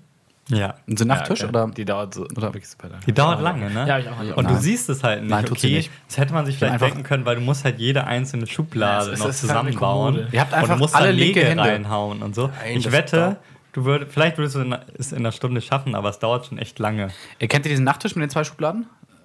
Den, den Nee. quadratischen? Ja, das ist die die- Kommode in klein, das ist genau das gleiche Prinzip. Naja, da, ich habe mal, davon habe ich mal zwei gekauft und für den ersten habe ich halt, sagen wir mal, Zeit X gebraucht und den zweiten habe ich dann auf Zeit gebaut. Das war echt witzig. Und Ja, äh, dann bin ich auch irgendwann mal im Zuge da, darauf gestoßen, dass es ähm, IKEA Aufbau-Weltmeisterschaften gibt. Ja? Mhm, wie schnell man ein Billigregal aufbauen kann oder so. Ja. In diesem Zuge fällt mir Und, eine und, stopp, es gibt auch Videos auf YouTube, wie Leute auf LSD oder Ikea. Mescalin oder so ja, ja, versuchen. Sachen, Sachen von Ikea aufzubauen. Das ist noch todesgeil. geiler. Das ist Das ist todesgeil. noch geiler. Gut. Richtig gut. Ja, aber ich kann es schon nachvollziehen, aber ich glaube, genau aus dem Grund machen sie es halt nicht drauf. Dass sie sagen so, ey, wenn du da drauf schreibst, es dauert mal mindestens zwei Stunden, bis du den Schrank aufgebaut hast. Aber das würde die doch vielleicht auch challengen, die Produkte auch noch in der Hinsicht ähm, zu konstruieren, dass sie möglichst leicht aufzubauen Die sind, die sind nicht, die möglichst sind so leicht aufzubauen. Nicht alle. Doch. Also Ich diese, glaube, die sind schon- die okay, sind schon es ist halt immer so ein Kompromiss aus möglichst klein, also möglichst gut verpackbar und möglichst, ähm, möglichst schnell aufbaubar. Und einige Produkte, also wie zum Beispiel diese Kommode, da ist halt die, der Formfaktor offensichtlich vorgezogen. Das heißt, die Verpackung könnte ja ein bisschen größer sein und dafür wäre, wären schon größere Teile quasi zum Aufbauen und nicht jede einzelne Wand von jeder Schublade. Aber wir bei Ikea wollen keine Luft verschicken, damit der Preis für dich möglichst klein bleibt. Hast du gerade versucht, den schwedischen Akzent aus der Werbung ich habe hab nachzumachen? schon wieder, ja, auch Und bist das. kläglich das gescheitert. ich. Aber ich habe schon wieder zitiert aus meinen Recherchen heute. Das Ja. ist einer der Grundsätze, dass sie von Anfang an versucht haben und das auch relativ gut schaffen, einfach überhaupt keine, überhaupt keinen Todraum in den, in den Verpackungen zu haben. Also ich Ja, weiß, das Tot, stimmt schon. Todraum. das wäre, glaube ich, schon um, um Längen teurer, wenn Aber, man da schon ganze Schubladen Äh, das, das. Phänomen ist bei euch aber auch so, ne? dass ihr durch den Ikea geht und eigentlich eine Sache kaufen wollt und mit sechs Ja, Sachen rausgeht ja- und Ja. ohne die Sache, die ihr kaufen wolltet. Ich finde gerade diese, diese halbgroßen Sachen oder auch ganz kleine Sachen. Ja, so damit wie- machen die am meisten Geld. diese- Das glaube ich gerne. Ja. Das ist genauso wie die Kinos. Die machen kein Geld mit Kinokarten, sondern mit Getränken. So ist es bei Ikea wahrscheinlich auch. Die Ikea machen kein macht Geld mit den Schränken. 6% ihres Umsatzes durch das Restaurant. 60. 6%. Moment. Aber Was? Da kann ich halt, äh, als, um das Thema mal abzu- abzuschließen, äh, wer in Hamburg lebt, nur den Ikea empfehlen, der in Altona ist. Weil, Das ist, glaube ich, auch der einzige, oder? nee, Schnellsen Nein, noch. gibt, es gibt Ah, noch zwei weil im Gegensatz zu den an, allen anderen Ikeas, die ja meistens in diesen Containern sind, ist das Konzept auch so ein bisschen aufgebrochen. Weil normalerweise ist es ja so, du fängst am Anfang an und das ist eigentlich wie so ein äh, Schlaraffenland, durch, durch den du dann halt irgendwie durchgeführt wirst. Kennst dann natürlich, wenn du da äh, öfters bist, ein paar Abkürzungen. Aber da ist es halt wirklich so wie ein, ein, äh, wie ein normales Einkaufshaus, ähm, dass du mehrere Etagen hast und bist in der Mitte drin und kannst dir aussuchen, genau in was für eine Abteilung du gehen willst. Was diese, ähm, diesen Kaufrausch so ein bisschen äh, reduziert. Also die letzten Mal, wo ich da im Ikea war, habe ich genau das nur gesucht, was ich haben wollte, Was bin mich- hingegangen und dann bei war ich halt innerhalb von fünf Minuten war ich aus dem Laden wieder draußen. Was ich bei dem Ikea in Altona super geflasht habe, ist die, ähm, diese Rolltreppe für die Ja, Einkaufswagen, Einkaufswagen. ja, die ist cool, ja. Da, es gibt im Prinzip zwei Rolltreppen, wer da noch nicht war. Es gibt eine für Menschen und dann gibt es eine, da packst du deinen, äh, deinen Einkaufswagen alleine rein und dann fährt er selbstständig nach oben. Und dann kannst du ihn oben wieder rausnehmen. Das hat mich geflasht. Ja, ist schon ganz geil. Das ist doch auch irgendwie die neue ähm, Strategie von Ikea, jetzt möglichst immer zentrumsnah zu bauen und nicht mehr diese. Ich glaube, Hamburg Ähm, ist bisher der einzige innerstädtische Ikea. Aber die haben auch Die wollen aber viel mehr bauen. Aber du Also, brauchst nee, ich doch ein das Parkhaus. Die haben da auch ein super krasses Parkhaus, was nicht leicht ist in der Innenstadt von mehr. Das ist Hamburg. schon so, krass, ja. Ne? Ja? Aber das geht wie, schon. Wie willst du denn irgendwie ins Zentrum von Berlin, irgendwo, wo halt einfach kein Ja. Platz ist, so ein Ding hinstellen? Mit Naja, du musst ja jetzt Zentrum nicht im Sinne von Berlin Mitte, aber du könntest schon auch in Berlin stadtnah äh, ein Ikea in irgendein Subzentrum bauen, wo du halt musst halt dieses Parkplatz, äh, dieses Parkhaus selbst bauen. Ja. Aber so krass viel Platz braucht es jetzt auch nicht. Ja, wo, wo dann von der Grundfläche her ist es, glaube ich, auch gar nicht so riesig in Altona, ne? Nee, das ist äh, eine, eigentlich ein relativ kleiner Ikea, ja. Im Gegensatz zu den Containern. Aber ich gebe dir recht, er hat nicht diese verführerische, genau. zirkelige. Mh. Sondern ich bin halt immer so einer, ich weiß eigentlich genau, was ich haben will, gehe hin, fünf Minuten später ja. bin ich raus und so. Ne? Ja, und das ist in anderen Ikeas schwer möglich. Ja. Sag ich jetzt mal. Ja. Manuel. So, ja, mein Thema ist heute über äh, Daily Me. Ja, das wurde ja schon angeteasert mit äh, personalisierte ähm, Nachrichten. Und zwar ist das das äh, Daily Me-Theorie, äh, die von Nicolas äh, Negroponte, einem amerikanischen Architekten und Medienwissenschaftler aus dem MIT Media Lab. Das, ist das eine, gibt's ja nicht. Ist, Architekt und Medienwissenschaftler? Ja, ich, ja es ist, äh, Was für Spasten machen das denn? ja, ich weiß auch nicht, was das für ein Vogel ist, aber egal. Ähm, ja, das Media Lab von ja, MIT die, konzentriert die, sich auf Technologie, Wissenschaft und Medien. Ja. Die Regie sagt mir gerade, du sollst mehr in dein Mikrofon reden. Okay, ja, das mache ich auf jeden Fall. Moment, ich stelle das ein bisschen hoch so. ähm, es geht um die Richtung, nicht um die Ja, Richtung. ja, Moment. Und ähm, äh, in seinem Buch Being Digital aus dem Jahr 1995 äh, prophezeite eigentlich das, was mittlerweile jetzt eingetreten ist, und zwar, dass es eine virtuelle Zeitung gibt oder virtuelle Nachrichten, die auf den Geschmack des Users angepasst werden. Das meint aber nicht, wie beispielsweise, ich benutze ja, ähm, um jetzt mal kurz meinen Konsum anzureißen, ich habe äh, einen RSS-Reader und abonniere dann halt nicht die FAZ, sondern speziell ähm, den Politikteil der FAZ ähm, was das ja auch schon so eine, so eine, gewisse Vorauswahl ist. Ich kriege nicht das ganze Angebot gezeigt von ihm, sondern ich als User wähle aus, was für ähm, Rubriken ich von einer Zeitung lesen will. Sondern da geht es eher davon aus, dass ähm, dadurch, dass die, die Seite, auf die du eingehst und die AGBs, die du bestätigst, damit gibst du ähm, die Berechtigung, dass die Webseite deine Cookies ausliest, dein Konsumerverhalten studiert und auf dich zugeschnitten Nachrichten schaltet, die in deinen Geschmack hineinpassen, ausgehend davon, was für Nachrichten du dir schon mal angeguckt hast. Das haben wir mittlerweile auf Facebook, ist das gang und gäbe. Instagram hat damit auch angefangen. Das fängt damit an, dass die Leute, die du am meisten likest, ähm, als erstes oben angezeigt werden. Nicht mehr, wie es halt früher war, dass einfach das äh, die Posts als erstes kommen, die halt am, äh, am frühesten jetzt äh, hochgeladen wurden. So. Also in Peace Instagram. Als, als erstes äh, ähm, hochgeladen wurden. So ist es halt genau auch bei Facebook. Das wurde halt alles umgestellt, aber das läuft halt auch mit Nachrichten so. Da gibt es den Echo Chamber Effekt, ähm, also dass er sagt halt, die, dass die eigene Meinung halt einen konstant entgegengeworfen wird durch dieses System. Ja. Und ähm, äh, ja, einfach nur die Sachen, die einen selbst interessieren, was dann halt zur Bildung von diesen Filterblasen oder Filterbubble, das wir ja auch schon mal angesprochen haben, äh, äh, entstehen. Und er argumentiert, dass äh, der personalisierte Informationsfluss zu, zu viel Feedback für eine bestimmte Meinung und politische Richtung oder Ideal halt führt. Ähm, und das daraus resultiert dann halt eine Homogenisierung als Machtinstrument. Ja, ich wollte jetzt erstmal zu dem Thema befragen, wie ihr denn generell Medien konsumiert, beziehungsweise Nachrichten und ähm, wie, schätzt, wie hoch schätze diese Gefahr der Daily News Modells ein? Also ich ähm, konsumiere meine Medien tatsächlich, also wenn wir jetzt gerade über Nachrichten reden, äh, sind wir so bipolar. Also es gibt natürlich einmal Facebook, was irgendwie als, sagen wir mal, RSS-Feed 2.0 funktioniert, weil da irgendwie jetzt die Facebook-Meldung von Bild, von Zeit, von der Süddeutschen, von der Taz, alles Mögliche einmal so runtergerattert werden. Aber Facebook ist natürlich auch hochselektiv in dem, was es mir anzeigt. Ja. Was du ja auch meintest, so abhängig davon, ähm, was für Seiten ich geliked habe, mit welchen Leuten ich interagiere und so. Ähm, aber ansonsten, äh, was auch viele Leute ja machen, äh, halt solche, solche, sich solche RSS-Feeds zusammenzustellen, auch diese WhatsApp-Nachrichten. Mhm diese ja. getargeteten WhatsApp-Nachrichten zu machen. So. Das heißt, äh, dass die, ähm, die entsprechende Zeitung auf WhatsApp schreibt? Oder? Mm, genau, genau. Äh, das mache ich nicht. Äh, ich gehe sonst einfach auf die Webseiten, also per, per Lesezeichen in meinem Browser tatsächlich einfach so. Das ist irgendwie mhm. relativ oldschoolig. Und hast du das so als, äh, als Standardprozess, dass du jeden Morgen auf Spon und auf Zeit Online und so gehst? Nee, ich gehe. Äh, ich, ich Einmal im Monat. Einmal ja gehe ich auf eine Bildzeitung und dann gucke ich mal nach. Ja. Bild Online ist für wesentlich mehr Leute, auch gebildete Leute und erfolgreiche Leute, Informationsquelle, als man denkt. Muss ich, ich, ich, guck, ich gucke regelmäßig auf Bilder, verstecke also ich mich gar nicht hinter. Man muss ich das war ehrlich gesagt noch nie auf der Bild Online Dito. Website. Dito. Doch. Ich habe schon ein paar Mal so auf Facebook geteilte Bildartikel gesehen. Ich guck aber das, ich war noch ich nie auf der Website. Ich weiß nicht, wie die aussieht. Also mein, Konsum, mein Konsum davon hat sich äh, drastisch gesenkt, als die Leute mit Adblocker ausgesperrt haben. Mhm. Ähm, äh, davor schon ab und zu geguckt, so, aber das ist halt mehr so ein, so ein tabloides Ding halt so. Ne? Man, das ist so Klatsch und Tratsch und man guckt sich da vielleicht noch Fußball-News an und so. Aber so, wenn wirklich was Wichtiges in der Welt passiert, dann guckst du dir halt die Berichterstattung dafür auf Zeit oder auf der SZ an oder so. Ja, aber du guckst dir dann ja nur die Berichterstattung an.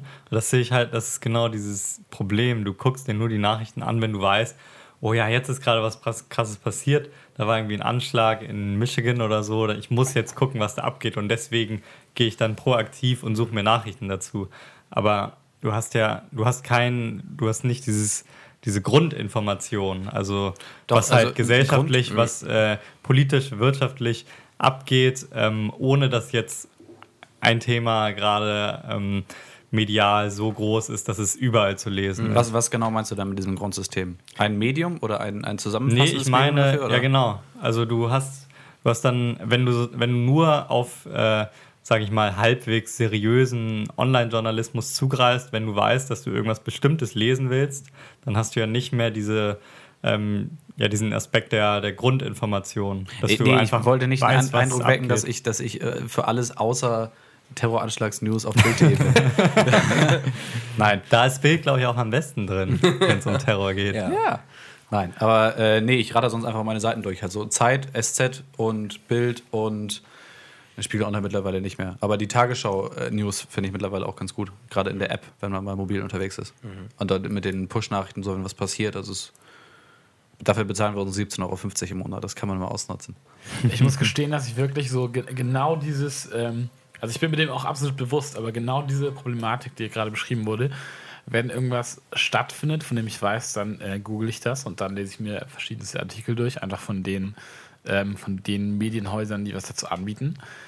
Aber ansonsten beziehe ich meine News echt primär über Facebook. Und da habe ich halt so die Sachen geliked, die ich gut finde, also die ich ganz gerne lese, die ich für einigermaßen seriös halte. Und ich habe das sogar so eingestellt, was aber schlichtweg den Grund hat, dass meine Facebook-Seite ansonsten ähm, vor allem aufgrund von Jonas mit Memes überschwemmt wird und mit Scheiße, die mich nicht interessiert. Dich interessieren meine Memes habe ich das so eingestellt, dass mir die Beiträge von der Zeit ähm, immer oben angeheftet werden.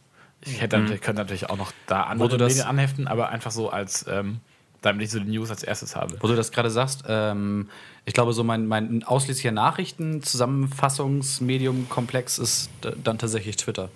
So. Mhm. Weil Facebook hast du natürlich noch irgendwie Freunde und, und, und so diesen ganzen, sagen wir das Rauschen von Meme-Seiten und von like das, wenn du ein 90er-Kind bist. Mhm. Also dieses äh, mittelmäßig Witzige. Und Twitter, da sind äh, Punkt 1 keine Personen aktiv, die ich persönlich richtig kenne. Also sagen wir mal diesem Day-to-Day-Business mhm. irgendwie. Ähm, und das ist, glaube ich, fast ausschließlich dann so News RSS Feed 2.0. Ja. Twitter, würde ich sagen. Ja, ist bei mir auch so. Wobei du da dann fast wieder, also ich zumindest das Problem habe, dass es einfach zu viel bei Twitter ist. Also wenn du alles bekommst hm. und ähm, ja, also du kannst es dann eigentlich auch nur, du müsstest die Plattform dann auch wie ein ähm, RSS-Feed benutzen, dass du, keine Ahnung, zehn Nachrichtenhäuser abonniert hast, ja. aber nicht mhm. irgendwie 300 Leuten folgst, weil dann hast du auch nicht die Möglichkeit, ähm, deine ganze Timeline zu überblicken, sondern siehst irgendwie immer nur ja alle zwei Tage mal, was die letzten acht Vielleicht Stunden passiert ist. Vielleicht hat der so. RSS-Feed doch nicht ausgedient in seiner alten Form. Ja, das ist aber so die Sache. Idealistisch glaub, das, betrachtet. Das Ding halt an Twitter, aber auch an Facebook, diese Sache ist, es ist ja nicht nur so eine ähm, oh, ich will jetzt Nachrichten lesen, sondern ich gucke einfach mal, was die Leute so machen und ach, guck mal, hier ist ein äh, äh Beitrag, der mich interessiert. Das gleiche wird, glaube ich, auf Twitter da sein. Bei so RSS-Readern wie Feedly ist es ja eher so die Intention, okay, ich setze mich jetzt bewusst hin und will Nachrichten lesen. Ich will mich jetzt bewusst informieren über die Welt auf Blog A, Z, B und C. Das passiert aber, glaube ich, zugegebenermaßen wenig. Relativ wenig, genau. Das ist genau, das ja? ist ja genau Jetzt das Problem. Bei uns vielleicht noch ein bisschen ja. mehr so, weil ja. wir uns irgendwie auch so studientechnisch damit auseinandersetzen. Aber äh, so, sagen wir mal, Otto Normalverbraucher setzt sich im Zweifel wenig hin und sagt, jetzt möchte ich Nachrichten konsumieren. Hm. Genau. Naja, Würde ich mal halt unterstellen. Kann auch nicht stimmen, weiß ich nicht. Das ist schon gesellschaftlich ist ein Phänomen, extrem ja. verankert. Mhm. Ja. Ähm, aber das ist halt auch wieder so eine Sache. Da hast du zwar den Vorteil, dass du komprimiert ähm, ja, das wichtigste politische und wirtschaftliche Geschehen zusammengefasst bekommst. Aber weil das, also die Tagesschau geht 15 Minuten und da soll alles drin sein. Du hast einfach mega, also ohne jetzt die ähm, irgendwie zu behaupten, dass da irgendwie Falschnachrichten oder so äh, äh, gepublished werden, von wegen ja Fake News.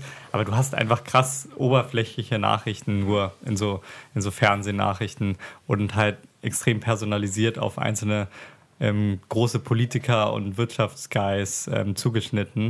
Mhm. Das ist auch ein bisschen fragwürdig, dass irgendwie 20 Millionen Deutsche sich hauptsächlich mit so einem Nachrichtenformat informieren, wo du irgendwie in 15 Minuten kurz erfährst, was ähm, Merkel heute Mittag gegessen hat und ähm, wo Schulz am nächsten Tag äh, auf welchen Politiker so, so, so, krass pauschalisieren kann man das auch nicht. Also nee, es hat sicherlich, es hat äh, sicherlich nicht den Anspruch von, wir gehen in die Tiefe. Das war überspitzt gesagt finde, für das, das, was die Tagesschau macht und für den Anspruch, den sie stellt, macht sie das wunderbar. Hast du die Tagesschau in letzter Zeit mal geguckt? Also ich meine in letzter Zeit nicht im Sinne von in einem letzten Jahr, sondern in den letzten fünf Jahren oder so. Ja. Weil ich will nicht, also die weil du hast vorhin über die Tagesschau-App geredet und ähm, der, der News-Content, äh, den die Tagesschau mittlerweile bringt, ist auch deutlich besser, würde ich sagen, als die Tagesschau als Sendung. Mhm. Und ich will jetzt auch nicht sagen, dass die Tagesschau schlecht ist oder die da schlechte Arbeiten machen. Also die machen schon das, was in, ihrem, äh, in ihren Möglichkeiten liegt und was mhm. sie in dem Format machen können.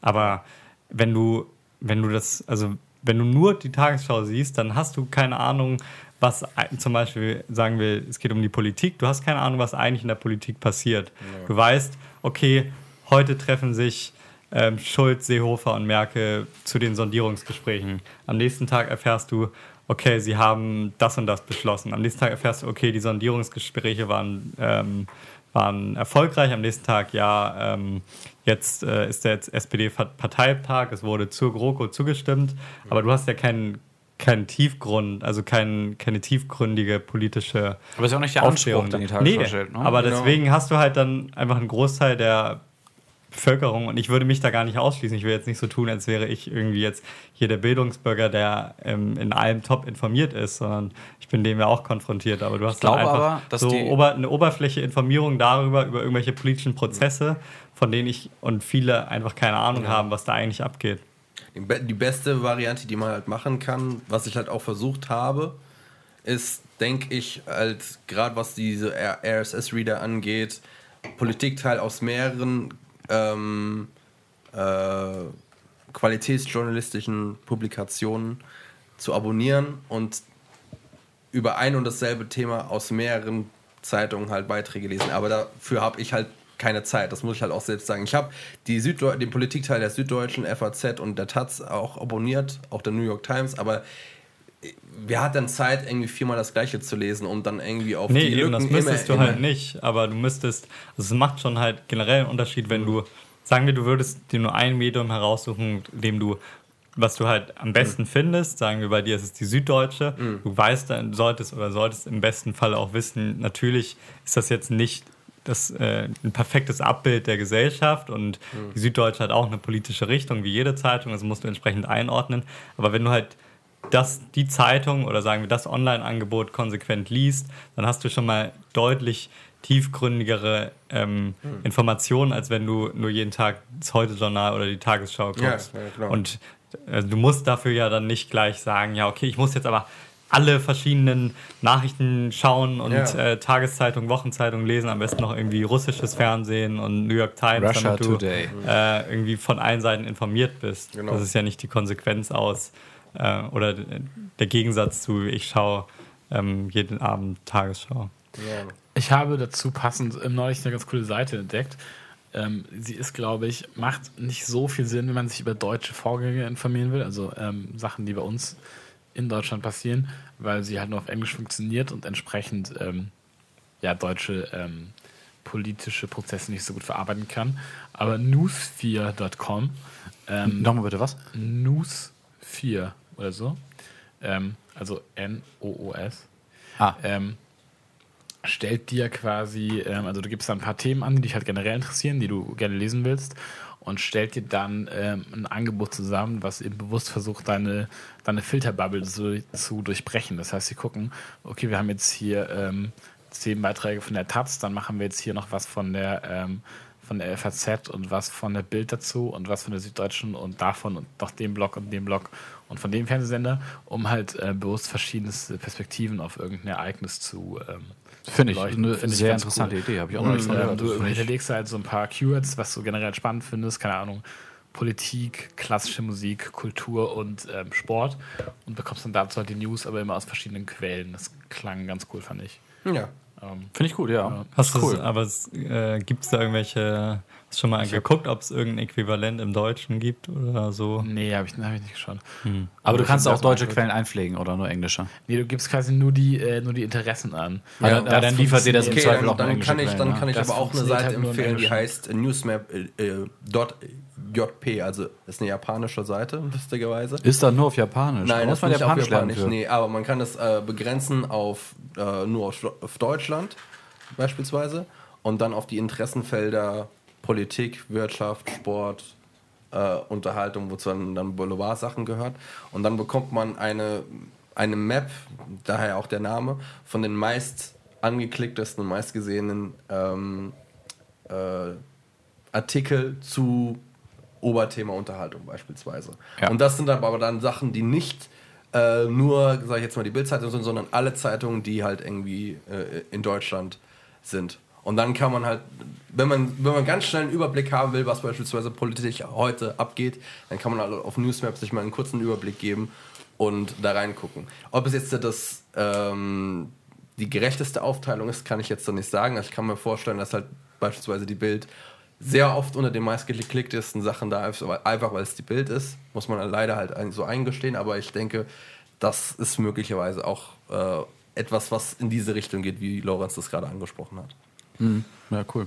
Also das Fazit ist für mich so ein bisschen, man, man oder wir können zumindest nicht sagen, was jetzt irgendwie geil und was scheiße ist, aber man merkt ja schon, dass wenn man das ein bisschen reflektiert, wo man seine seine Nachrichten herbekommt, dass, dass es schon einen Unterschied macht ähm, in der Frage, äh, ob ist jetzt, ob man gut informiert ist oder schlecht informiert. Wobei diese Wertung auch wieder ein bisschen, bisschen fragwürdig ja, das ist. Total subjektiv, das ähm, kannst du ja ähm, nicht richtig sagen. Aber das grundlegend zu reflektieren ist auf jeden Fall nicht verkehrt. Und ich mhm. glaube schon, dass echt ähm, viele und wir wahrscheinlich auch, weil wir halt komplett diese dieses, in dieser Smartphone-Generation sind, schon deutlich mehr mit diesem Filterbubble-Problem ähm, ja. konfrontiert sind, als sie denken oder es sich eingestehen wollen. Das große Problem ist halt die Entmündung eigentlich des Menschen, der dahinter steht. Diese Auswahl, die für dich getroffen wird. Ja. Und dass man sich da, finde ich, kann man schon versuchen, sich dagegen zu wehren, halt durch einfach dadurch, dass man versucht, die Wahl selbst zu treffen.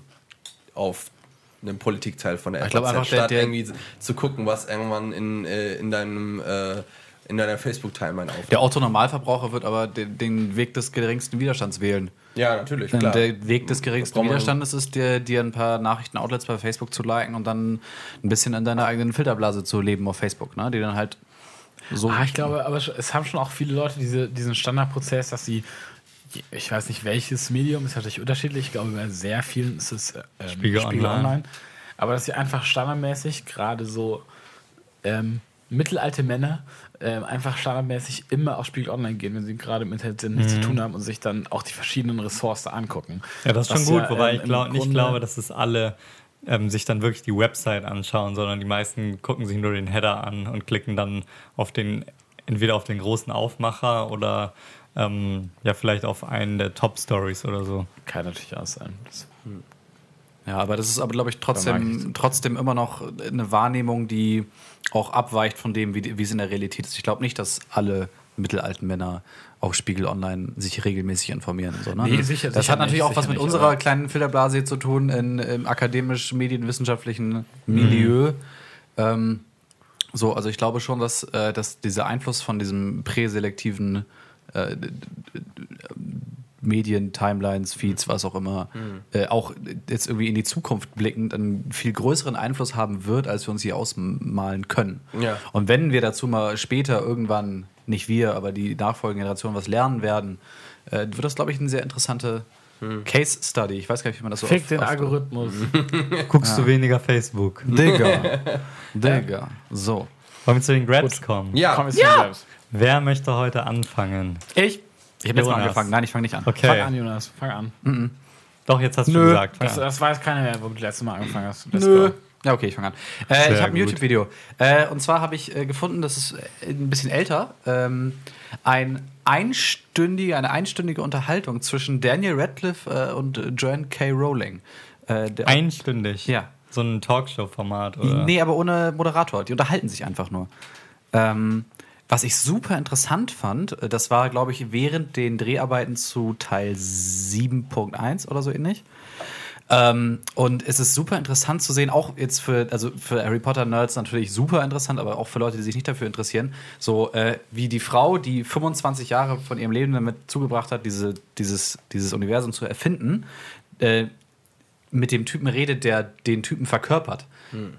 Mhm. Ähm, und die hat offensichtlich krasse Muttergefühle für den äh, Daniel Radcliffe. So, das ist echt super weird. Das, also nicht weird, aber es ist fast so ein bisschen bewegend, ich hab, das ich, anzugucken. Ich glaube, ich habe das gleiche Interview gesehen. War das nicht auch so, dass J.K. Rowling klar natürlich auch beim Casting mit da, äh, dabei war, aber sie sich sie hat ihn nicht gecastet.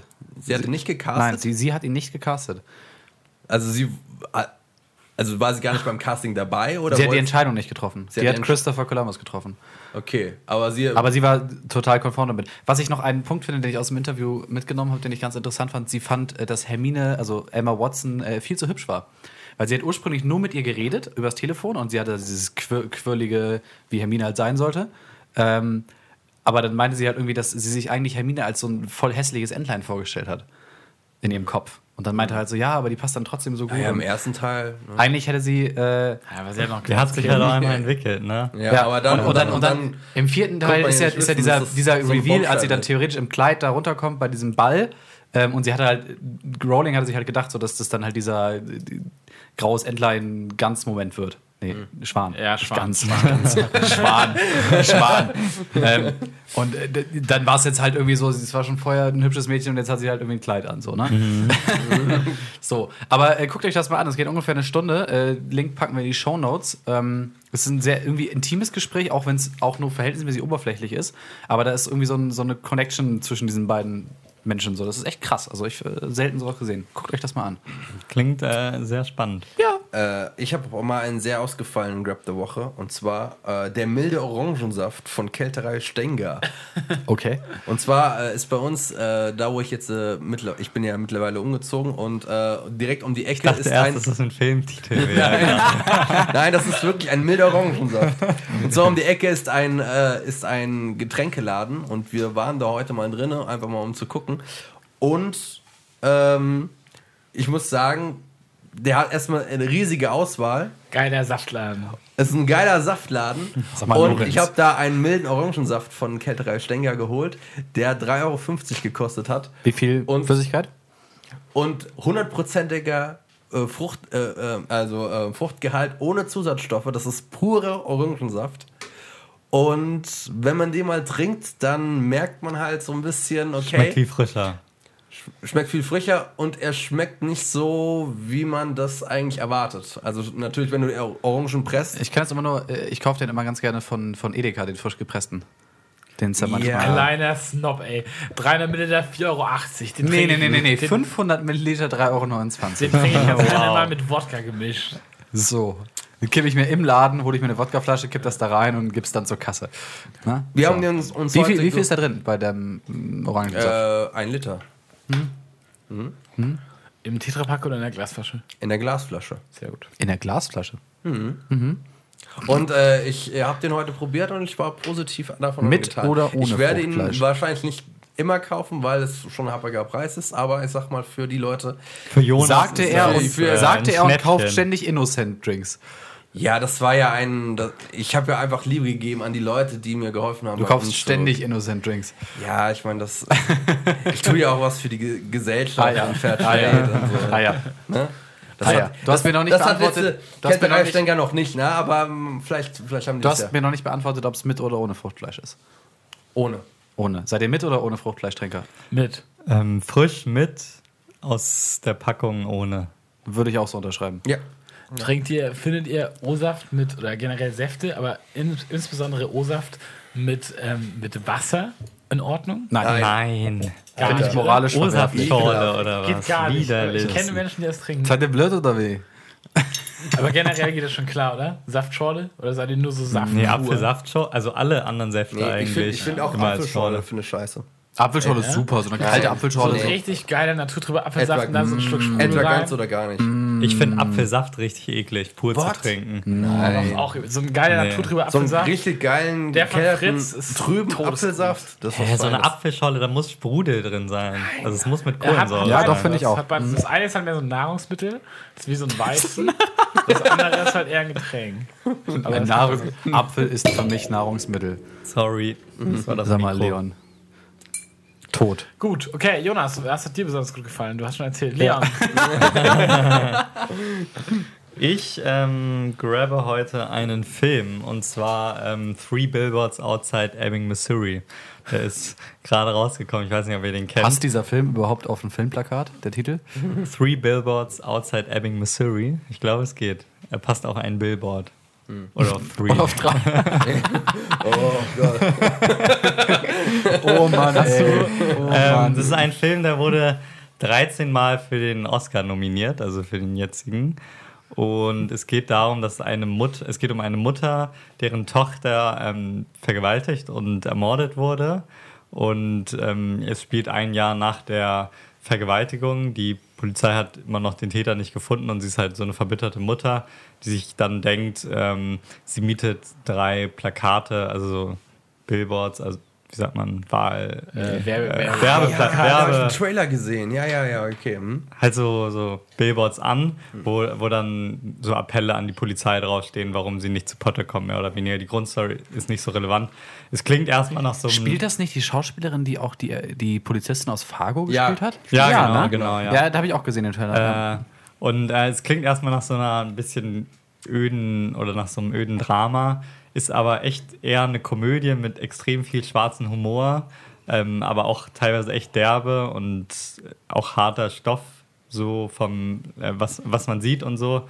Also man muss sich das schon geben wollen, es ist teilweise ein bisschen anstrengend, aber wenn man halt mit diesem schwarzen Humor äh, was anfangen kann, der auch schon wirklich über die Grenzen schlägt, äh, ist das Ganze echt ziemlich unterhaltsam, finde ich. 13 Nominierungen finde ich jetzt ein bisschen übertrieben. Also der Film ist ein bisschen zu überhyped. ist So. mehr als Herr der Ringe, ne? Ähm, Nominierungen, nicht. Äh, ja, aber Herr der Ringe hat ja auch nur Ja, der elf, elf elf gewonnen, der Dritte. Ja, der hat aber nicht viel mehr Nominierungen, oder? Das Bei der kann Vorstellung, dass sein. irgendwas besser abschneidet als Herr der Regel, bekommst du auch direkt Schweißausbrüche, oder?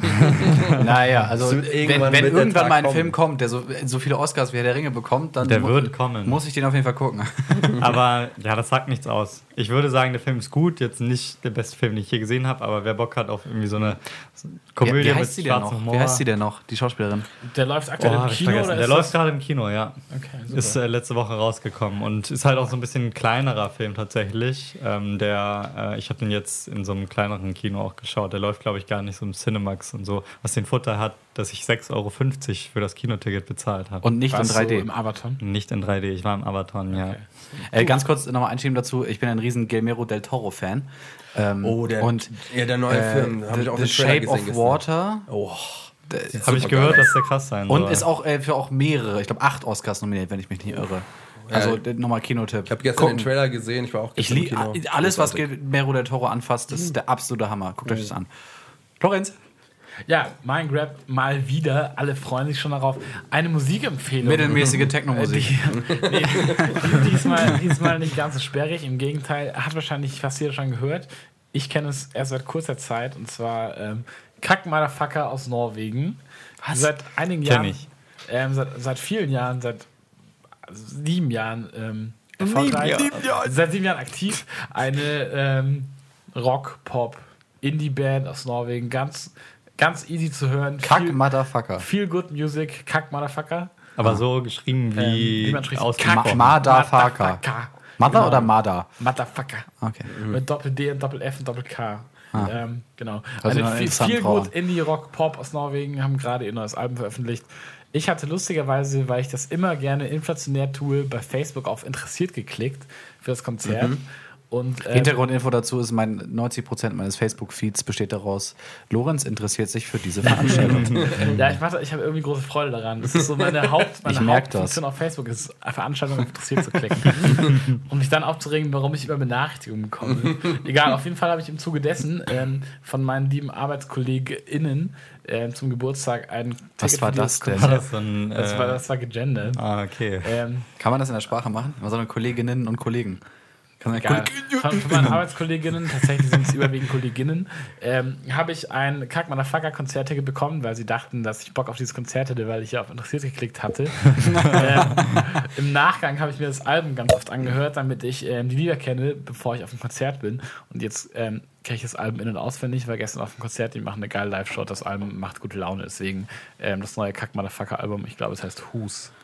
Who's? Kann ich nur empfehlen. Who's. Ja, das kenne ich. An. Ja, und es ist wirklich, ähm, kann man sich gut anhören. Also nicht Jeder muss sagen, der es kennt, sagt kenne ich und der es nicht kennt, sagt kenne ich nicht. Kenne ich nicht, kenn ich nicht kenn aber bin interessiert. Alles klar. Gut. Ich bin grundsätzlich nicht, nicht an Lorenz Musik interessiert. das äh, aber basiert auch auf Gegenseitigkeit.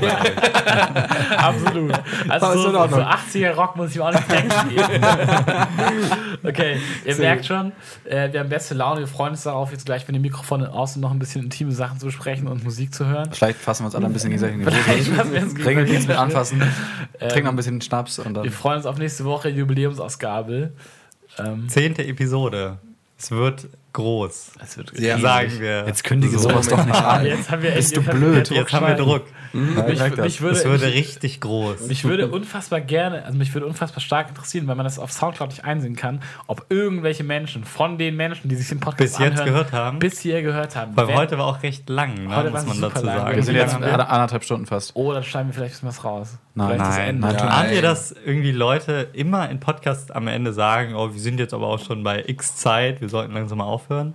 Also sollten wir das machen ab jetzt. Ja, wir mhm. sagen jetzt immer, oh, wir sind ja jetzt schon. Du wolltest, doch, du wolltest doch gerade auch noch auf irgendwas hinaus, oder nicht? Nein. Nein? Gut, ciao. Ich finde Auf ja, Wiedersehen. Okay. Dann, dann halt nicht. Wir wünschen euch eine gute Nacht. Tschüss.